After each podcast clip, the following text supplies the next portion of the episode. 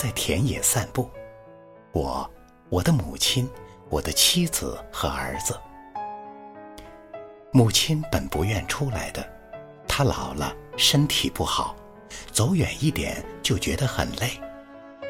我说，正因为如此，才应该多走走。母亲信服的点点头，便去拿外套。她现在很听我的话，就像我小时候很听她的话一样。天气很好。今年的春天来得太迟，太迟了，有一些老人没有挺住。但是春天总算来了，我的母亲又熬过了一个严冬。这南方初春的田野，大块小块的新绿随意地铺着，有的浓，有的淡，树上的嫩芽也密了。田里的冬水也咕咕地起着水泡，这一切都使人想起一样东西——生命。我和母亲走在前面，我的妻子和儿子走在后面。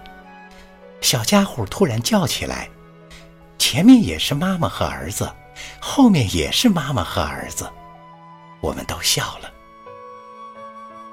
后来发生了分歧，母亲要走大路，大路平顺；我的儿子要走小路，小路有意思。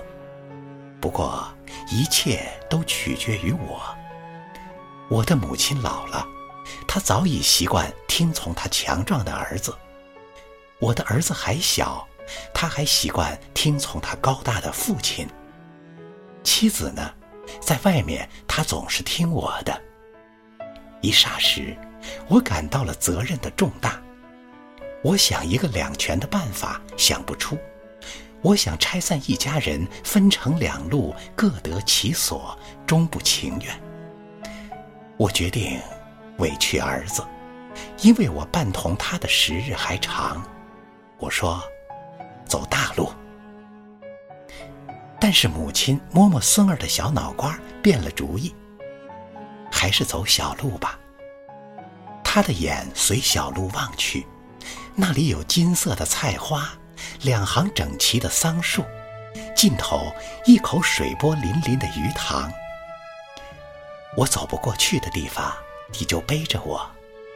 母亲对我说：“这样，我们在阳光下，向着那菜花、桑树和鱼塘走去。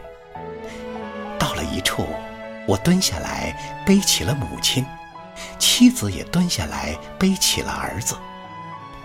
我的母亲虽然高大，然而很瘦，自然不算重；儿子虽然很胖，毕竟幼小，自然也轻。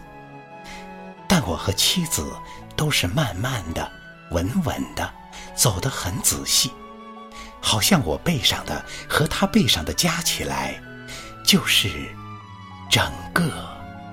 世界。